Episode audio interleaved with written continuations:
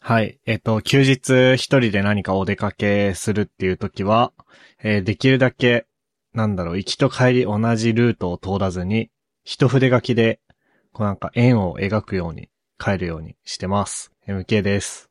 とこの間 MK が北海道に帰ってきてて、一緒に飲み行って、で、その時に全然雪降ってなくて、珍しいねって言ってたんだけど、MK が帰った途端に暴風雪にな って、真っ白、ふっくんです。はい。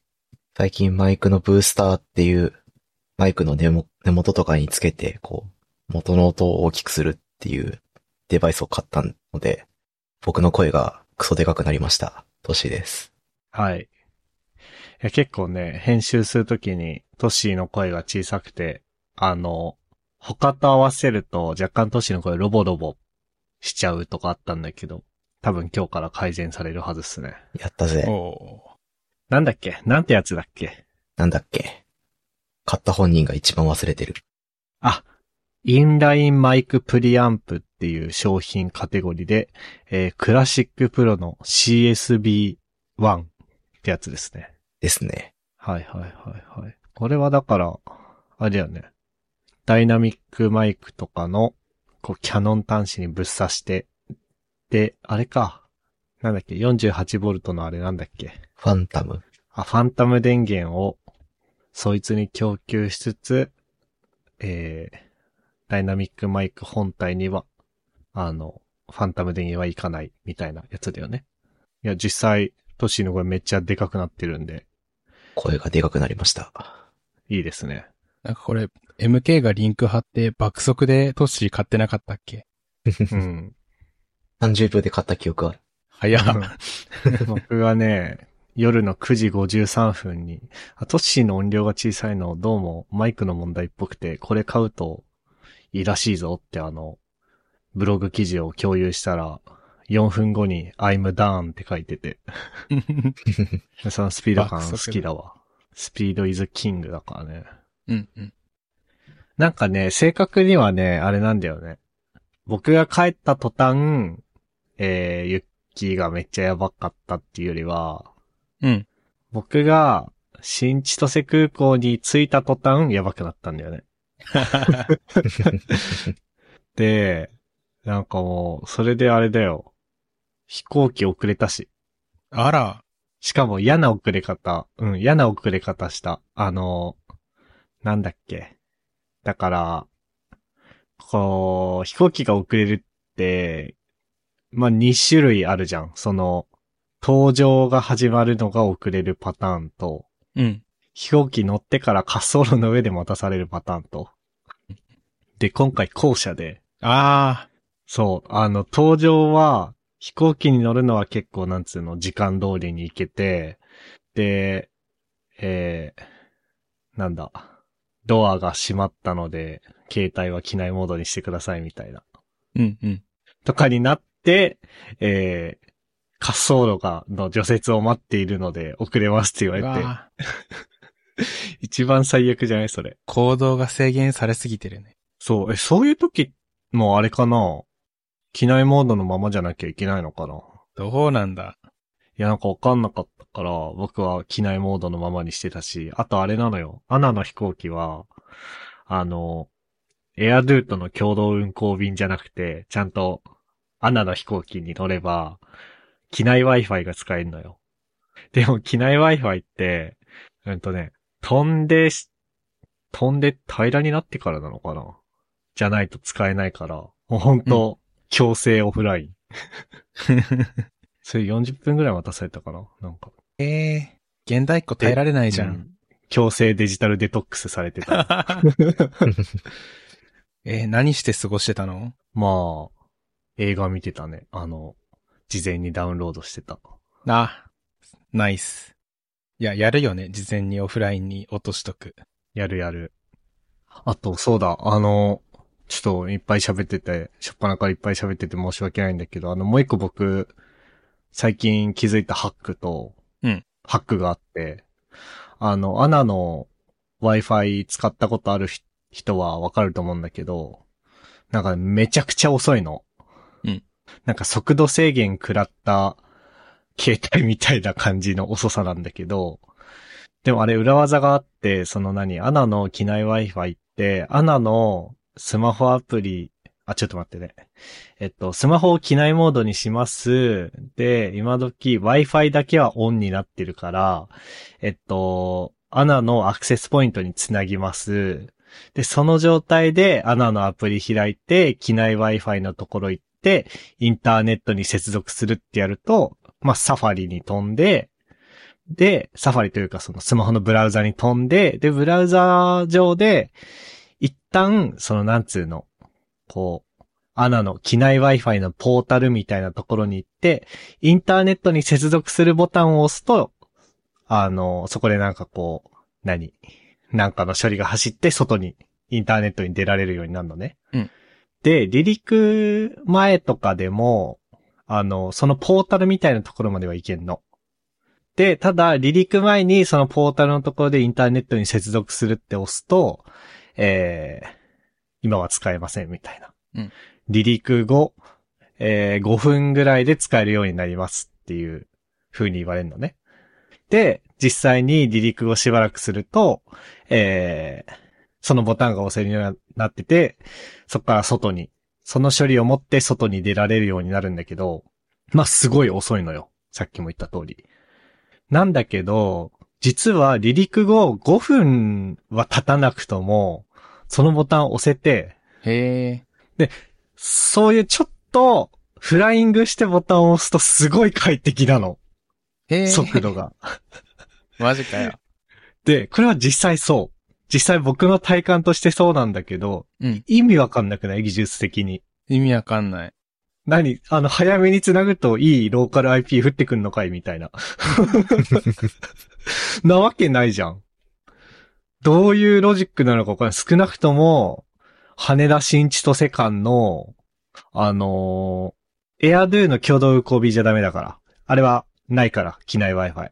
アナの、なんか僕が乗ったやつはね、フィリピンのなんとか航空とのコードシェア便だったから、あの、まあ、そのアナのサイトで予約するときに AirDo って書いてるから、共同運行便は。あれじゃダメで、あ、っていうか Wi-Fi 行けるやつは Wi-Fi 行けるって書いてるから、それにちゃんと乗った上でちょっと試してみてほしい、みんな。で、なんかその辺詳しい人は、なぜ、そそういうことが起こるのかを、ちょっと技術的に教えてほしい。だって、ねえ、意味わかんなくない意味わかんない。しかもそっか IP アドレス降ってくるのはあれか、別にね、インターネットに出なくても、あの、Wi-Fi に繋いだ時点で降ってくるか。だから、な、なんな のなんなんだろうね。っていう感じです。何の話だこれ。 はい。というわけで、ふっくんの話題いきますか。あ、僕あの、サテチ買い替えようと思って、あの、使用用途としては、あの、MacBook と、あとが、あの、HDMI で外部ディスプレイつなぎたくて。うん。で、えっ、と、サテチ買おうと思ったんだけど、あの、サテチって2タイプあるなと思ってて、本体に、の横にガチャってつけて、ほぼ固定されてるよってなるタイプと、あの、なんだろう、サテチ本体からぴょろってケーブルみたいなのが出てて、あの、MacBook につなげても可動、可動域あるっていうか固定されてなくてプラプラするみたいな、はいはいはいはい。 2タイプあるよねと思って、どっち買うか迷ったんですよ。うん。で、これまでの体験から、好み、もう決まってたんだよね。あの、MacBook に挿してもプラプラするタイプの方が結構、好みで、なんでかっていうと、その、ガチャって挿して固定するタイプって、何かの衝撃でバキっていきそうで、そうだね。怖いよね。そう。行きそうなイメージがすごく強くて、ちょっと敬遠してたんだけど、でも今回、あの、MacBook を、あの、ARM で宙に浮かせて固定しようと思ってて、うん。ディスプレイアームにノートパソコンスタンドをつけるってことね。あ、そうそうそうそうそうそう。で、その、下の空間に AG03 置いて、ちょっと空間を有効活用する計画を立てていて、で、その、あのー固定、ディスプレイアームで固定するんだったら、あの、ガチャって横につける、固定されたタイプのサテジでもいいなって思ったんだよね。ほぼ、あの、移動させないし。逆に、空中でプラプラしてたらなんか、なんか、重みで逆長にうん年、経年劣化で断線とかしそうかなみたいなの、気持ちがあって。うん。だからもう、あのーサテチどっち派って、これまで僕は、あのプラプラするタイプ一択だと思ってたんだけど、使用用途によるなーって悟ったっていう話ですねう。ん。なるほどね。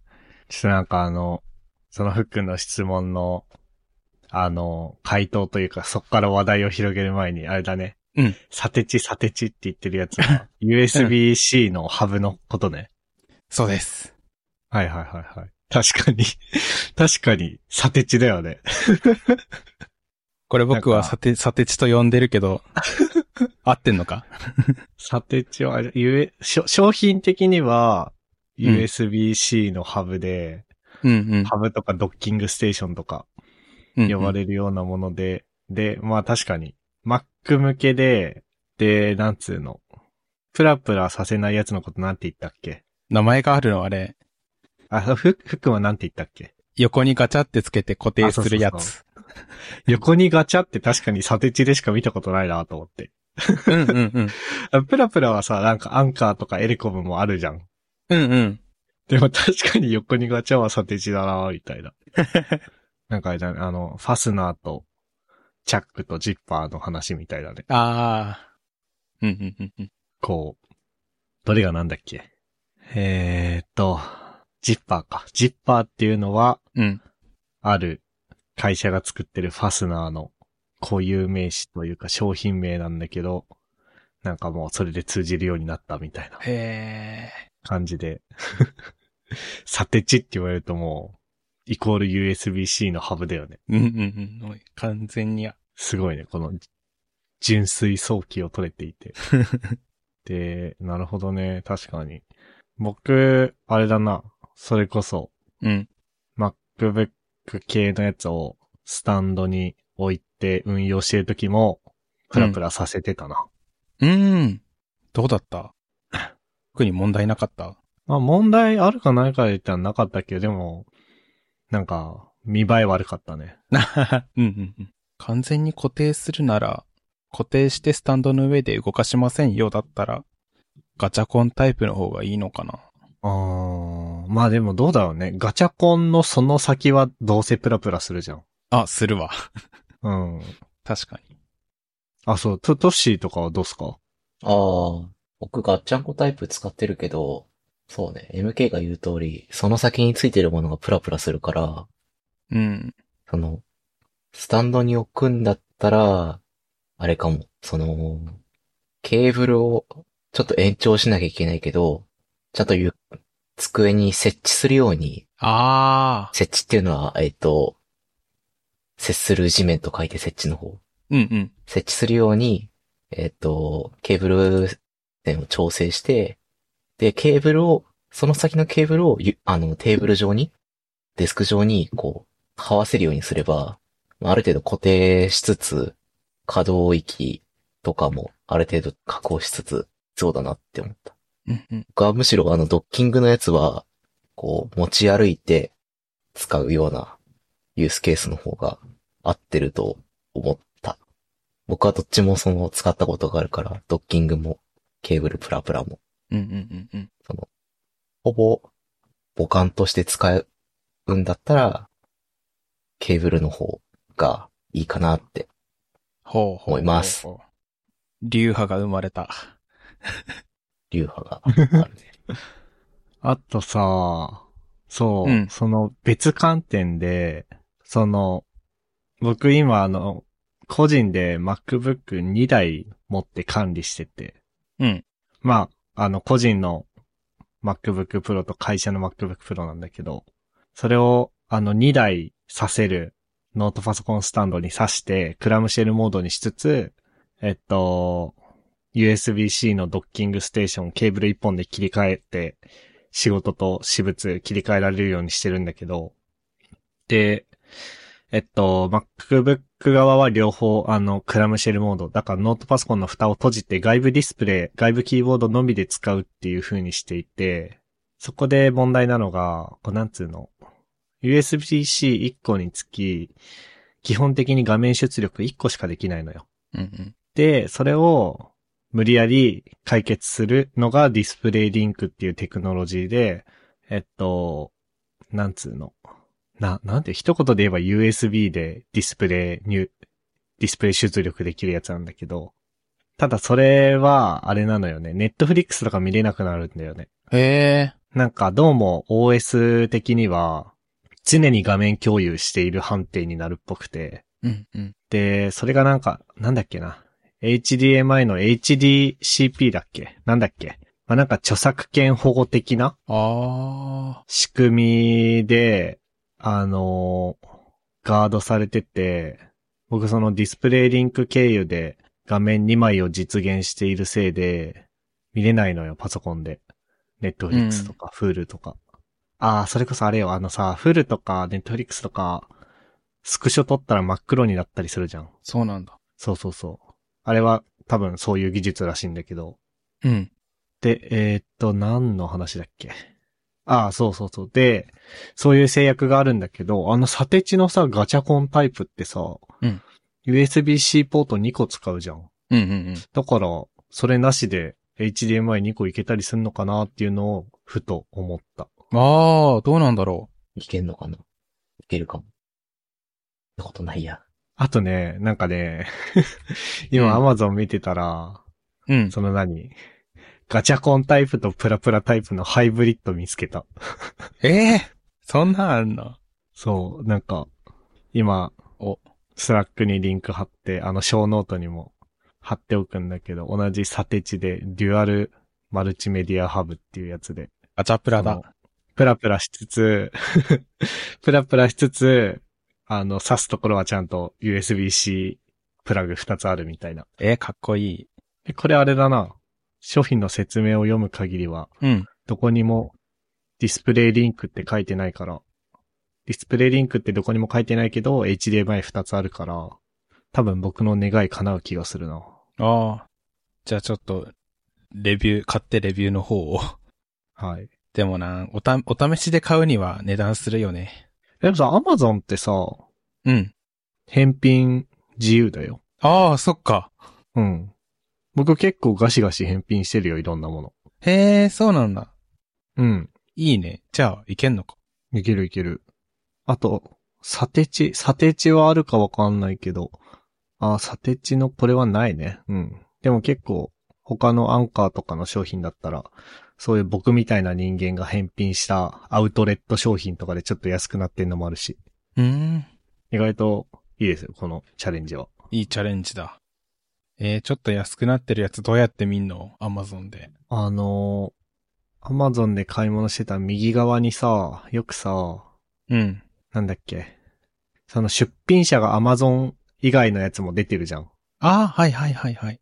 そこに Amazon アウトレットってあるやつはあるよ。ああ、あれか。そうそうそう。へえ、いろいろ見てけばいいんだ、あれで。あ僕、それでロジクールのゲーミングキーボード買った気がする。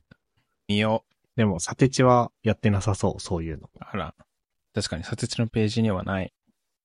なんだっけ全然話変わるんだけどさ、うん。こないだツイッターで観光庁オーディション オーク ションなんかか。見た見た。うん。観光庁オークションで AG03 が1000円で売られてんの見た。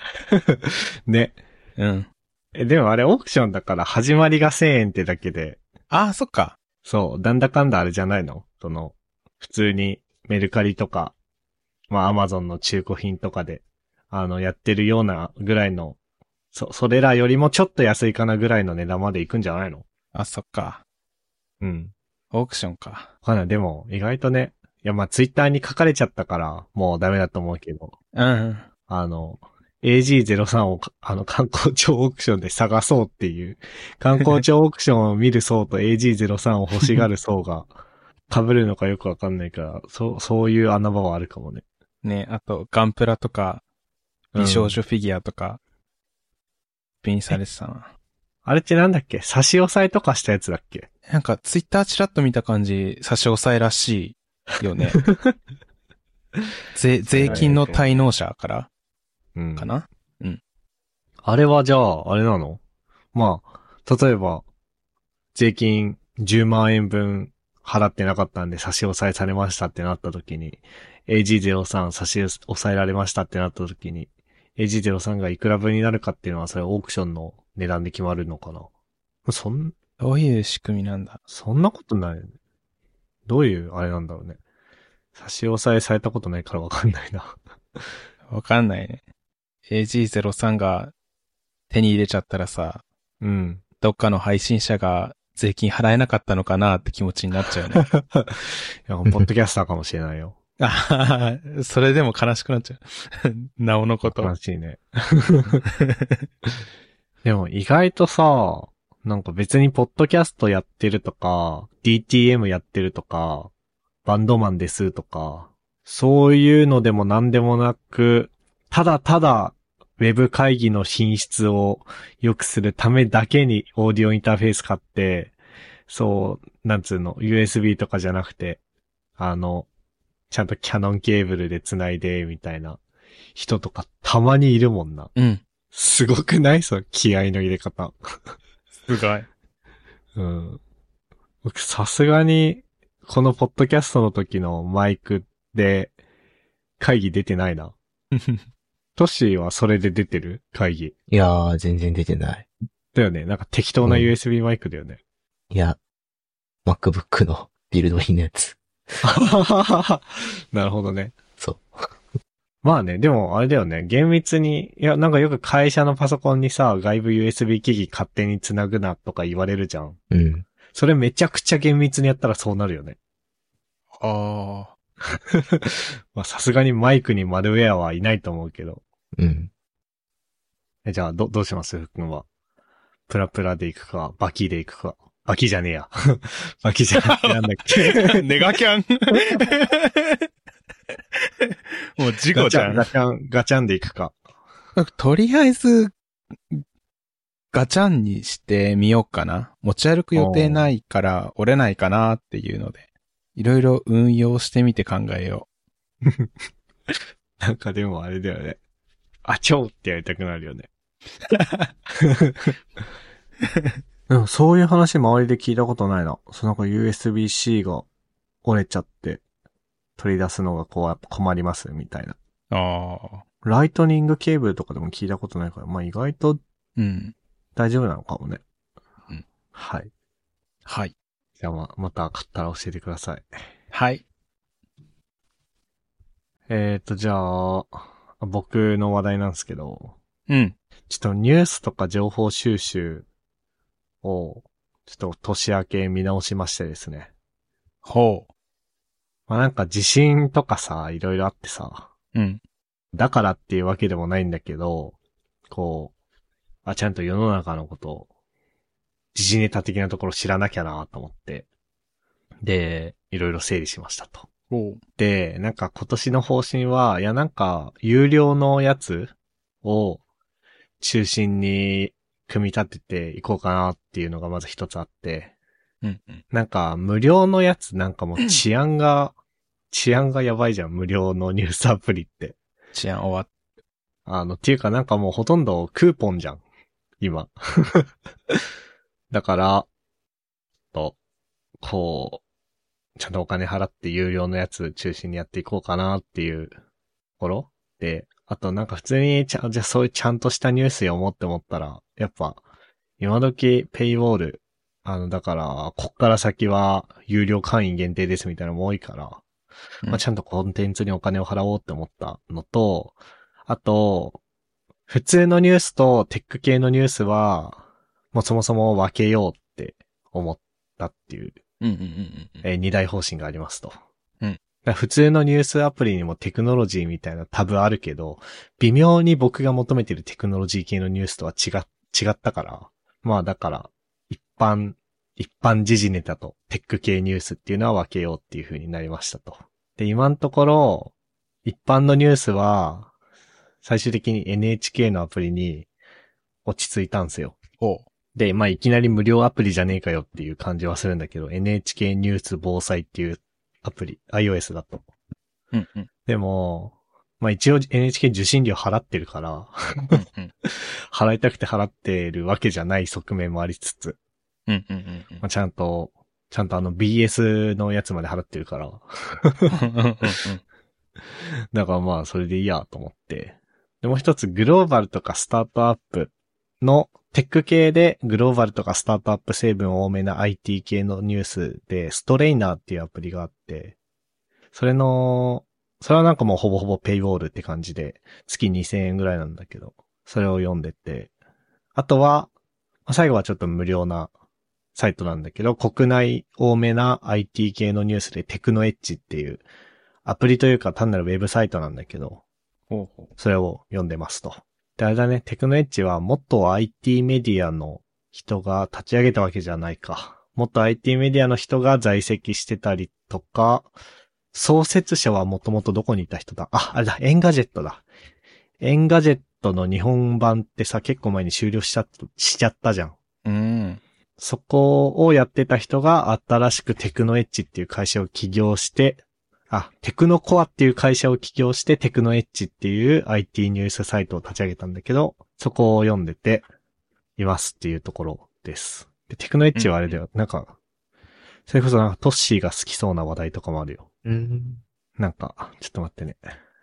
えー、人知れず消えていったマイナー CPU を語ろうっていう連載があったりとかしてて、こういうのトシ好きそうだなと思って。あの、プログラミングのメディアではないから別にソースコードとかは出てこないんだけど、結構ディープな日本のテック系ニュースサイトなるほどね。うん。っていうところで一旦今はやろうかなって思ってて、ただ、まあ一般ニュース NHK のアプリにしようって思って、でももうやめたくなってるっていうのが現状だね。そう なんだ。うん、なんかね、プッシュ通知でね、自民党、安倍派、解散か、みたいなの送られてきても知らんわって感じなんだよね。うんうんうん。で、なんだろうな。ちょっと一般のニュースが、あの、NHK のアプリね、UI はかなり使いやすいんだけどね、プッシュ通知がなんかもうちょい細かく分けてほしいんだよね。その、なんつうの。例えばなんだ、すごい、まあ、それこそ、羽田空港で飛行機事故がありましたとか、そういうのはプッシュ通知で教えてほしいんだけど、ちょそれと、自民党何々派、なんとか問題で、誰々さんが立憲みたいなの、の、違うじゃん、なんか。うん。僕の中では違って、でもそれを同じルートでプッシュ通知で送ってくるから、ちょっとうざいなって思ってて。なんかいいやつないっすかねっていうところ。なんかみんなはどうやって、こう、なんつうの。情報収集とはちょっと、なんか違うな、その、ニュースを取り入れてますツイッターとハテデブ。おー。僕はあれだな、ストレイナーは MK と同じで使ってて、うんうん。なんか、社会のことを、速報とかで知りたかったら、計測法メールを 登録してるから、おー。それでたまに見るね。なんか、これで全部読むっていうよりも、うん気になるトピックがあったら、それで Google 検索とか、Twitter のトレンドで該当するやつ調べたりとか、みたいな感じかな。ああ、なるほどね。確かに。日経新聞、そうなんかちゃんとニュースとかコンテンツにお金を払うっていう、とはいえ日経新聞高いじゃん。高いから、あれ、うん。あのーヘッドラインだけね。速報メールだけ受け取るようにしてあって、それは無料でできるから。っそうだね。あ、それ頭いいな。てな感じですかね。なんかテック系のことは、未だにハテブに頼ってるのと、あとツイッターのリストを作ってあって、はいはいはい。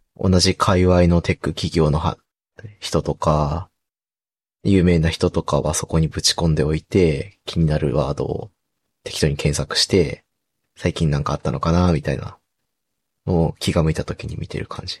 はいはいはいはい。そのとこかな。なるほどね。じゃあそのなんつうの、メールはあれじゃん。うん。多分 Gmail だと思うんだけど、Gmail だったらそういうメール系のやつはいちいちプッシュ通知はしてこないよね。プッシュ通知してこない。うん。だから、気がついた時に見るっていう感じだよね。そうそうそう。で、あの、なんだっけ、ラベルだっけうん。つけるようにしてあって、速報メールだけそこに溜まって、上から気になるやつをパパって見て、はい、概要だ。け見て、あとは調べるみたいな。なるほどね。そうそうそう。それ頭いいな。確かにな。なんか、やっぱね、あの、NHK のアプリもそうだし、ストレイ、ストレイナーはあれか。あの、フォローしてる企業の決算発表とかはプッシュ、がプッシュ通知で送られてくるだけだっけな。あれ、ストレイナーはあれか、メールか。そうそうそう。なんか、そう、ストレイナーはメール。通知かメールが欲しいのよ、僕はやっぱり。うん。なんか、自分で、例えば、なんだっけな。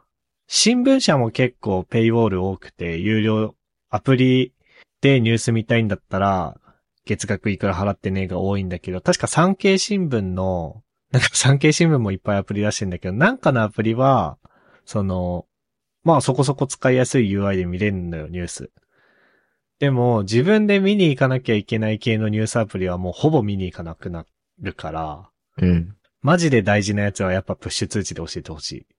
けど、あの、なんか、に、二階さんのことはプッシュ通知してこなくていいみたいな。 わかるうん。僕も NHK の緊急サービス系のやつ、うん。防災のやつね。うん。防災のやつは、常にプッシュ通知を、自分の関係あるところのプッシュ通知は全て送るようにしてやるけど、それ以外は全部プッシュ通知、ニュース系は切ってああ。あるね。まなあんかそうよね。自分が欲しいと思った時に欲しい情報だけ取りたいから、うんうんうん。いらないやっていう感じになったね。はいはいはい。で、なんか NHK の前に使ってたやつは、ニュースダイジェストってアプリなんだよね。うん。で、これは、すごくプッシュ通知が強いアプリで、うん。結構僕好みのプッシュ通知を送ってくれる。ていうか僕好みにカスタマイズできる。うーん。うん。あー。羽田空港の事故と二階派解散を分けられるかわかんないけど、少なくとも、国内主要ニュース、地震、避難情報、路線、地域国際スポーツエンタメだから、で分けれるから、うん。まあ、松本人志がどうこうみたいなプッシュ通知は切れる。いいね。いいね。あんだけど、なんかアプリが重くてね、そんなに使いやすくなかったんだよね。うん。と、あとアプリしかない。うん。うん。うん。なるほど。そのウェブ版がないのがちょっと嫌だなっていう。もう探し続けるしかないね。好みを。そうだね、探し続けるしかないね。で、なんだろうななんか、うまく言語化できないんだけど、ニュースサイト、ニュースアプリってあれじゃん。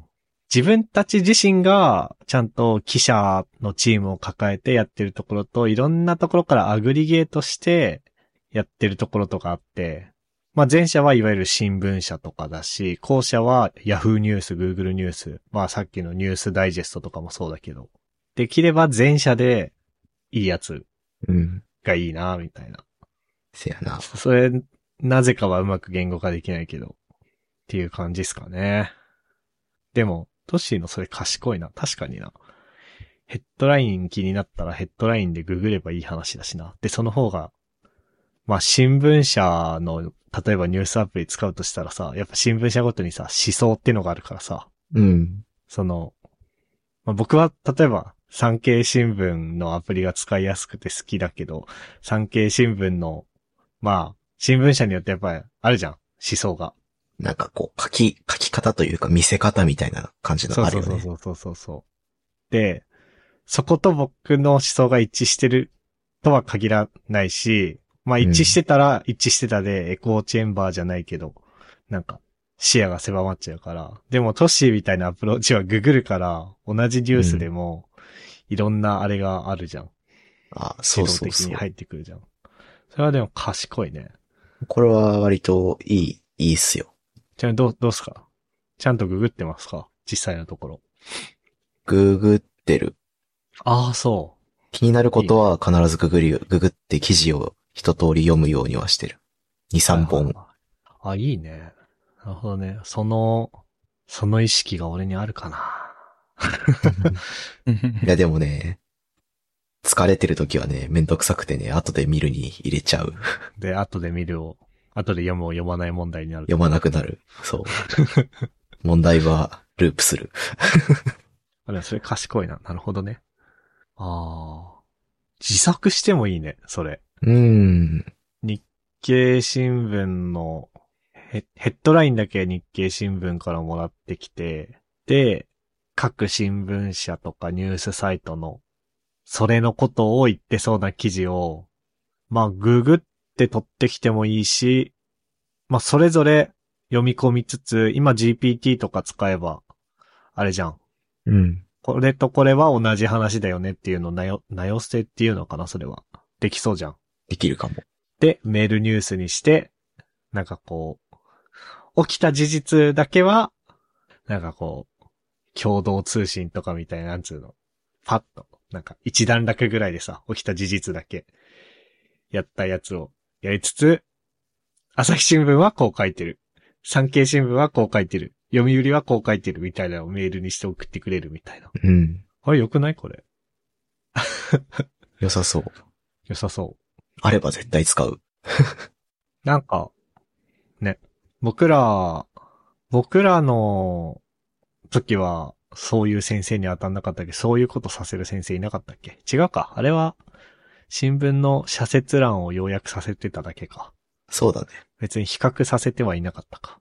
まあ、適当に新聞読んで、日ごとにそういうのを考えさせる、せいたね。